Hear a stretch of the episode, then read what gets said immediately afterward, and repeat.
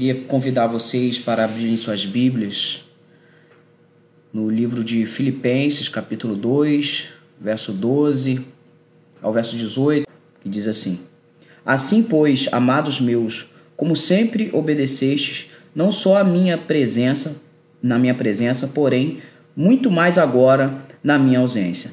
Desenvolvei a vossa salvação com temor e tremor porque Deus é quem efetua em vós tanto o querer como o realizar, segundo a sua bondade, a sua boa vontade.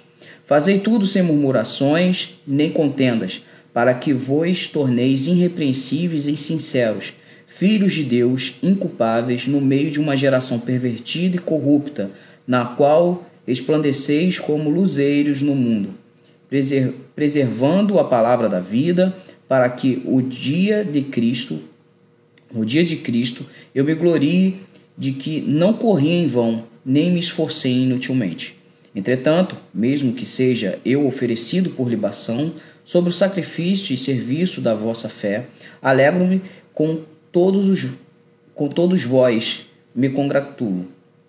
Assim vos também, pela mesma razão, alegrai-vos e congratulai-vos comigo. Vamos orar, meus irmãos, agradecendo a leitura do texto bíblico. Senhor Deus, nosso Pai.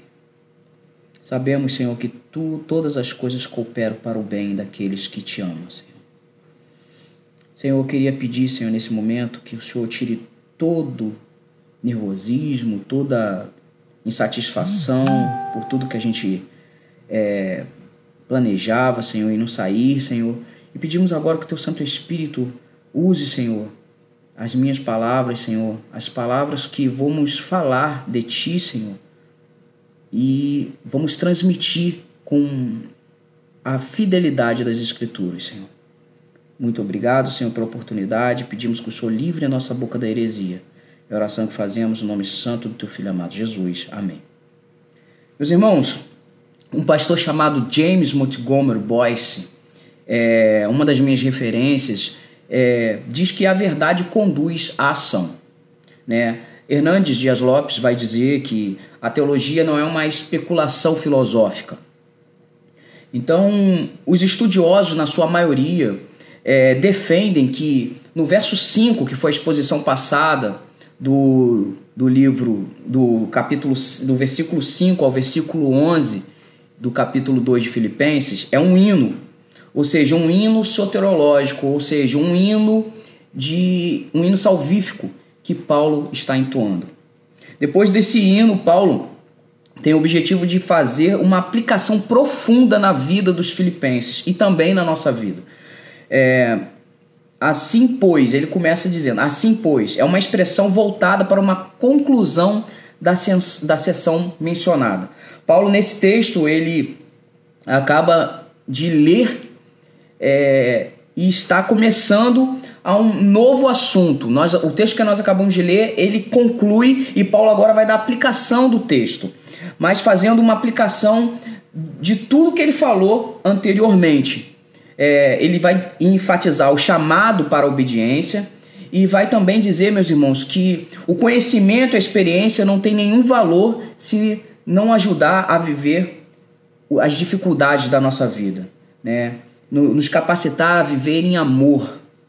E os filipenses precisavam de um curso intensivo sobre princípios básicos de crescimento cristão. Mas aí você pode pensar, mas só os filipenses, os novos, que precisavam disso? Não. Os maduros também precisavam de maior embasamento das verdades da vida cristã. O evangelho é tanto para o novo quanto para aqueles que já estão de uma caminhada há mais tempo.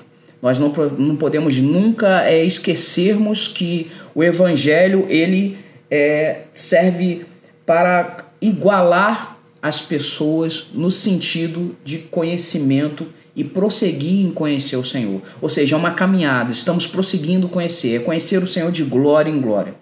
E agora, meus irmãos, é, eu quero destacar alguns pontos do texto que nós lemos. É, primeiro ponto, Veja comigo no verso 12. Assim, pois, amados meus, como sempre obedeceste, não só na minha presença, porém muito mais agora na minha ausência, desenvolvei a vossa salvação com temor e tremor. Meus irmãos, veja comigo agora que nós aprendemos, em primeiro lugar, a doutrina sempre tem um propósito prático. Esse negócio de achar que não, doutrina é uma coisa que não vai, não vai dar certo, isso aqui é, isso vai trazer divisão, não. As gloriosas doutrinas expostas que no versículo 5 ao versículo 11, que nós falamos que é, foi a exposição passada que nós fizemos, inclusive lá na igreja de Auschwitz, é, tinha um propósito prático. E agora Paulo vai trazer o propósito. A doutrina tem a finalidade de conduzir a igreja na verdade. Então, por isso que nós não podemos desassociar a teoria da prática, a doutrina da prática correta.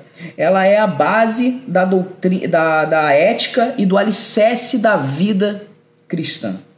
O ensino de Paulo nos mostra que, nos mostra que a doutrina sempre conduz o cristianismo ser prático também. Às vezes nós queremos mostrar é, é, o cristianismo é, é, é, muito difícil de ser compreendido, às vezes até culpa no, nossa mesmo de pregadores, às vezes é, perdemos o foco e às vezes a gente fica falando com as pessoas e não estamos preocupados do que se as pessoas estão entendendo como é que vamos praticar essa, essa parte. É, quando, quanto mais estudamos, meus irmãos, teologia, nós temos que nos tornar mais humildes. Né? E às vezes é tão complicado, meus irmãos. Tão complicado. Às vezes a gente fica. É, todo, toda pessoa que tem um, um, chamado para a liderança tem que tomar cuidado com a arrogância. Às vezes nós queremos falar, queremos colocar na igreja 50 teologias sistemáticas é, e não defende nenhuma. Aí a gente coloca na igreja e acha que a igreja, por conta própria, tem que aprender a teologia sistemática, os conceitos, as vertentes a respeito das coisas, e nós não explicamos verdadeiramente o que nós devemos é, praticar, trazer à igreja um ensino. Às vezes temos que tomar cuidado, porque queremos transformar a, aula, a escola bíblica dominical, queremos transformar. É, é, toda a área de ensino da igreja como se fosse um grande seminário e soltar vertentes teológicas como se todos fossem acadêmicos, frios e não se preocupando como é que traz a, a, a teoria para o membro praticar, para a ovelha praticar. Temos que tomar cuidado com isso. E nós somos arrogantes, porque falamos é uma linguagem rebuscada e devemos estar sempre preocupados se todos estão entendendo a palavra de Deus. Todos. Temos que é, falar de modo que o leigo entenda, mas também o acadêmico entenda. Precisamos é, entender isso. No verso é, 12 também aprendemos que quanto mais nós temos teoria, a, a teoria na mente, também temos que ter o amor e o desenvolvimento pelo, pela pessoa, vai preocupar com o que a pessoa está entendendo, se a pessoa está compreendendo as coisas. Paulo está preocupado com isso. Paulo está preocupado se você está tendo o entendimento da teoria, mas também a prática correta. Não está de maneira fria, não está de maneira calculista. Nós temos que ter luz na mente, meus irmãos, mas também devemos ter amor no coração. Eu, eu, eu, gosto de, eu gosto de uma frase do reverendo Leonardo Cabral, que ele fala que a gente deve crescer também a cabeça, mas também o coração. O problema é que as pessoas às vezes crescem muito a cabeça, né? muita luz na cabeça, e amor está faltando. No verso 12, compreendemos que a salvação não é uma conquista do homem, mas um presente de Deus. Ela é é nossa, não por direito de conquista, mas também por dádiva imerecida. A salvação não é um prêmio pelas nossas obras, mas também um troféu da graça de Deus. Meus irmãos, se ser salvo pela graça é, de Deus não exime a nossa responsabilidade. Às vezes a gente coloca tudo no colo do Senhor, nós devemos fazer, é, não devemos fazer nada, devemos estar totalmente é, é tranquilos, assim, sem se preocupar com a santidade. Mas é o contrário. Nós temos responsabilidades também. O ato consagratório é nosso, é nós que devemos nos consagrar a cada dia para o Senhor. Precisamos ter pleno, pleno entendimento das coisas também buscando o Senhor, nos consagrando, nos direcionando ao Senhor.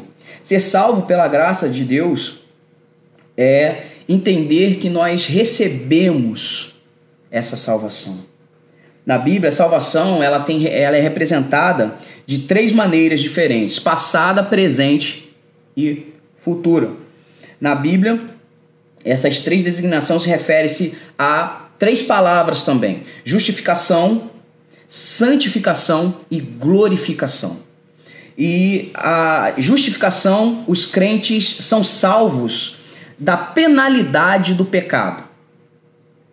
Agora, na santificação, eles são salvos progressivamente do poder e da prática do pecado. Ou seja, no ato que nós estamos tendo do Espírito Santo revelar a nós o que agrada, o que desagrada ao Senhor, nós vamos buscando a santificação, vamos sendo, é, é, através da, da, nossa, da nossa entrega ao Senhor, tentando se consagrar mais ao Senhor. E na glorificação, ela sempre é a ação final. Os salvos serão é, libertos da presença do pecado, ou seja, quando nós estivermos pleno entendimento, é, tiver recebido o Senhor, for para a glória, nós ali estaremos sendo glorificados.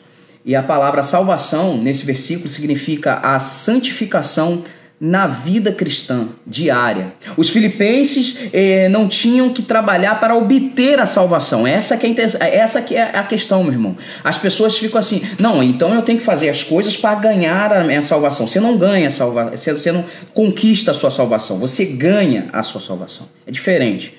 Tá? Você não tem. É, a salvação é pela graça, é favor imerecido. Você não merece ser salvo. Você não faz nada para impressionar o Senhor. Essa é a dificuldade que as pessoas têm.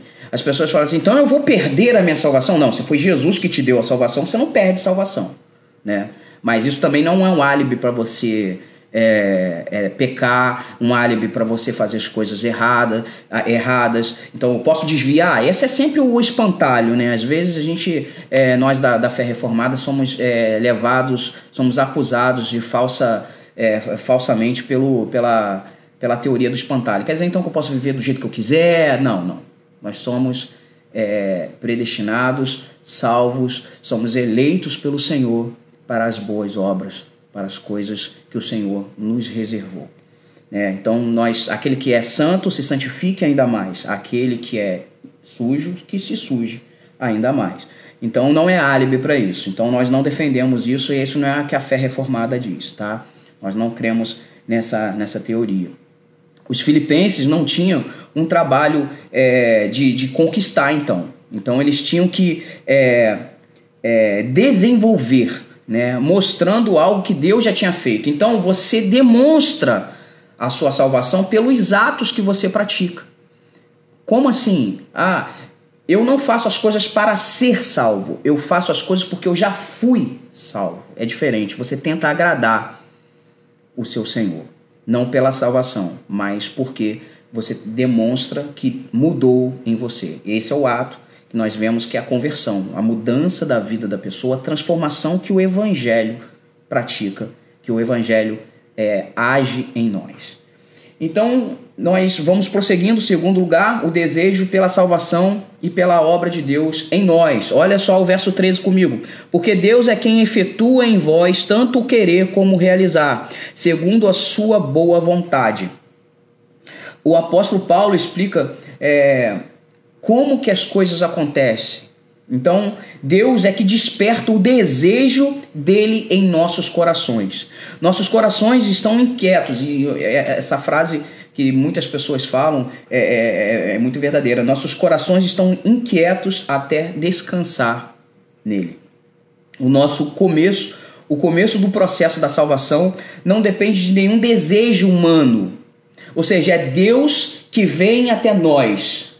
E nesse sentido, é, só Deus pode despertar os desejos para Ele. É, temos muita dificuldade às vezes de entender isso, mas se você tem um desejo de é, orar, não é porque você é uma pessoa maravilhosa, porque você é super espiritual, é porque o Espírito Santo produziu isso em você. Então, por isso que quando você dobra o joelho, não é porque você é melhor que os outros, mas porque o Espírito Santo te conduziu a dobrar os joelhos. Então, nós temos que ter esse entendimento. E às vezes nós somos bastante arrogantes com isso. Né? Às vezes colocamos as coisas bastante é, é, assim, o mérito é nosso, nós temos o tapinha nas costas, eu conquistei as coisas. Não, as coisas foram produzidas em você pelo próprio Senhor. Não podemos esquecer disso de maneira nenhuma, mas é o que mais esquecemos. É, meus irmãos, é, Deus trabalha na santificação porque Ele gosta de cultivar a pureza de mente, de coração e de caráter nos seus filhos trazer é, traz grande prazer no Senhor. É, Deus vê o povo crescer na santidade pessoal. Ou seja, quer agradar o Senhor, busque a santidade, busque você é, é, fazer as coisas para agradar a Deus. E como é que nós sabemos que vamos agradar o Senhor? Através da santa palavra dele, a palavra de Deus, a Bíblia Sagrada. Nós precisamos ter esse entendimento. Verso 14, vamos continuar. É, fazei tudo sem murmuração e nem contendas. Outra lição que nós aprendemos aqui com Paulo: não, murmura, não, murmur, não murmurem. É, murmurar significa aquela reclamação, é, reclamar é, ou resmungar. A ideia aqui é o desagrado secreto. Sabe aquela reclamação que você faz? Assim, que a pessoa está passando? Às vezes, nós, é, nós vemos isso muito acontecer em vários lugares, inclusive no meio religioso. Que fala assim, ih, aquela fulana tá fazendo isso assim, assim, falando baixinho, sabe? A reclamação de murmuração é a mesma coisa, meu irmão. Você está reclamando de forma baixa para outra pessoa do Senhor. Ou seja, você faz uma. Isso é murmurar. Você está murmurando do Senhor. Você está falando também, em outras palavras, que se você fosse Deus, você faria coisa melhor do que Ele. Né? Se você fosse Deus, você faria muito melhor do que ele. A expressão se refere a queixas particulares, ditas em voz baixa, ou, que, ou seja, aquela, aquela reclamação que você faz também do seu irmão, né? Que você vira e fala assim, ih, fulano de tal tá fazendo isso, isso e isso, né? Fofoqueiro, né? mesquinho, mexeriqueiros, isso é aí que a gente faz. Aquela, aquela palavra que você vai soltar para a pessoa, que você fala até baixinho para ninguém ver, com aquele sorrisinho no canto, ih, fulano de tal tá fazendo isso, isso e isso. Ela fez isso, isso e isso. Ela passou por causa disso e disso. Isso, Deus não se agrada. É. Mas o apóstolo fala também para não alimentar contendas. E aqui, meu amigo, é aqui é o ponto central do que nós às vezes cometemos e gostamos disso, sentimos prazer nisso. Olha só, é, é, essa palavra contenda aqui, ela tem um sentido de disputas e debates inúteis, né? é, mal intencionados que quer armar dúvidas e confusão no meio do povo. São essas páginas aí que gostam de contendas, gostam de polêmica, com, com ar de zelo doutrinário, que gostam disso, de, ser, é, de fazer é, confusão, trazer debate, celeuma. Isso acontece muito. São pessoas que alimentam confusões que hoje conhecemos e quero trazer para o modo popular, meu irmão, Treta, é a treta que as pessoas gostam. Não, eu gosto de ver treta, né? Aquele guaxinim fazendo assim, a treta para mim é tudo. Isso não, não agrada ao Senhor. Pessoas que querem ah, apagar um incêndio, meu irmão, com gasolina. Né? Querem ser o isqueiro que, que fica perto do, do, do, do óleo diesel. Né? É, querem serem mensageiros, não querem ser mensageiros da pacificação mas preferem sangue, que o sangue do irmão espirre nele, que é, é, sejam espectadores da desgraça alheia.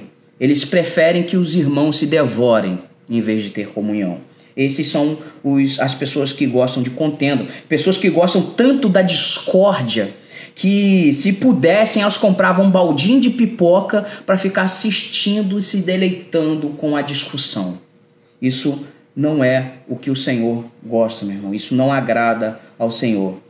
Isso não é o que o Senhor pede de nós e que, o que Paulo está ensinando aos Filipenses. Versículo 15. Aprendemos mais uma lição. Veja comigo lá no verso 15. Para que vos torneis irrepreensíveis e sinceros, filhos de Deus inculpáveis, não no meio de uma geração pervertida e corrupta, na qual resplandeceis como luzeiros no mundo. Aqui nós aprendemos, é, o Paulo está ensinando os filipenses a serem irrepreensíveis. e sinceros. Irrepreensível significa que eles não merecem censuras, que estão livres de culpas. Não significa sem pecado, tá, meu irmão? Porque as pessoas acham que é sem pecado. Não tem pecado, tem que ter, não, não pode ter pecado. Irrepreensível é isso aí, não. Irrepreensível não, não, não quer dizer isso. É, mas sem defeito moral, é óbvio ou falha ética evidente. A perfeição, é, nós não chegaremos aqui nesta vida. Nós não acreditamos nisso, que a gente chegará em uma perfeição. A perfeição vai ser só no céu ali.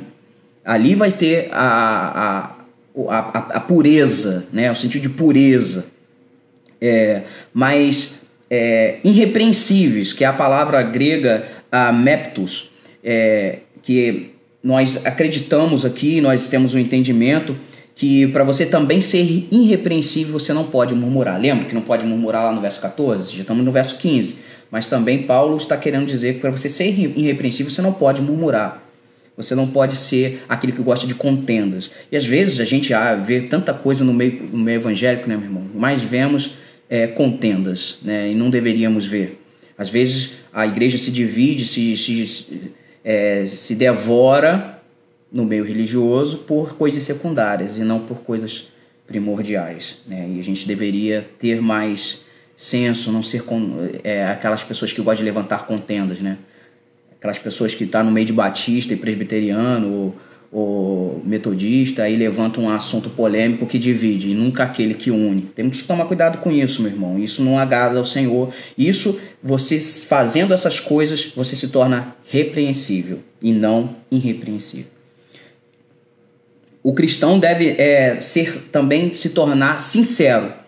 A palavra grega aqui de sincero, a, a é, expressa o que o cristão sem adulteração. Aqui vai falar sobre o vinho que não tinha mistura, né? Que era para usar o leite que também não tinha uma mistura naquela época.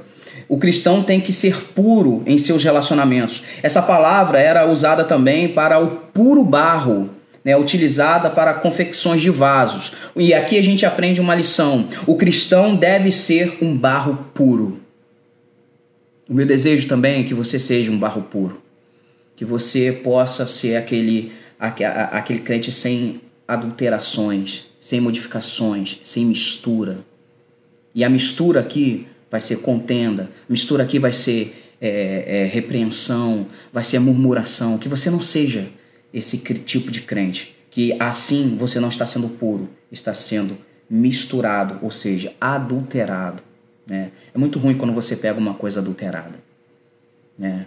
Você compra uma coisa e aquela coisa, é, aquele objeto, aquela, aquele, aquilo que você comprou não é o original. É uma coisa adulterada né? para te enganar. Nós não devemos ter esse, esse, é, esse entendimento. Não devemos ser dessa forma. Verso 16: Preservando a palavra da vida, para que no dia de Cristo eu me glorie de não de que não corri em vão, nem me esforcei inutilmente. Meus irmãos, Paulo nos ensina que devemos preservar a palavra da vida. A necessidade da igreja é preservar a palavra clara, a palavra do Senhor. A palavra do Senhor é a palavra singular, né? É, ela não se assemelha a qualquer livro que você lê. Ou seja, você pegar um livro do Roger Scruton, né? você pegar um, um livro da Agatha Christie, não é a mesma coisa. A Bíblia é singular, porque ela é a palavra de Deus. Ela é viva, ela é a palavra da vida, ela é a, é a palavra do Espírito e vida. Paulo está ensinando que os filipenses deveriam oferecer o evangelho ao mundo que está doente. Essa palavra é muito oportuna, o mundo está doente. E o que nós devemos também nos preocuparmos?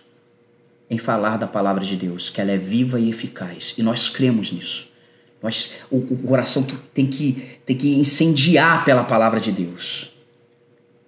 O evangelho, o evangelho oferece vida abundante e eterna. A palavra de Deus não pode ficar aprisionada entre quatro paredes. mas compartilhada com o mundo. Então nós devemos evangelizar. Nós devemos nos preocuparmos com essas coisas, de falar da palavra de Deus. E às vezes nós queremos só reclamar, só murmurar, só reclamar, só, só ficar triste e nós não nos alegramos com a palavra de Deus, porque é, de alguma forma ela não está queimando em os nossos corações e nós devemos procurar o Senhor, devemos falar da palavra de Deus. No, nosso maior prazer é estar na presença do Senhor e falar da palavra dele, porque sabemos que ela cura. Verso 17, e nós estamos chegando no final.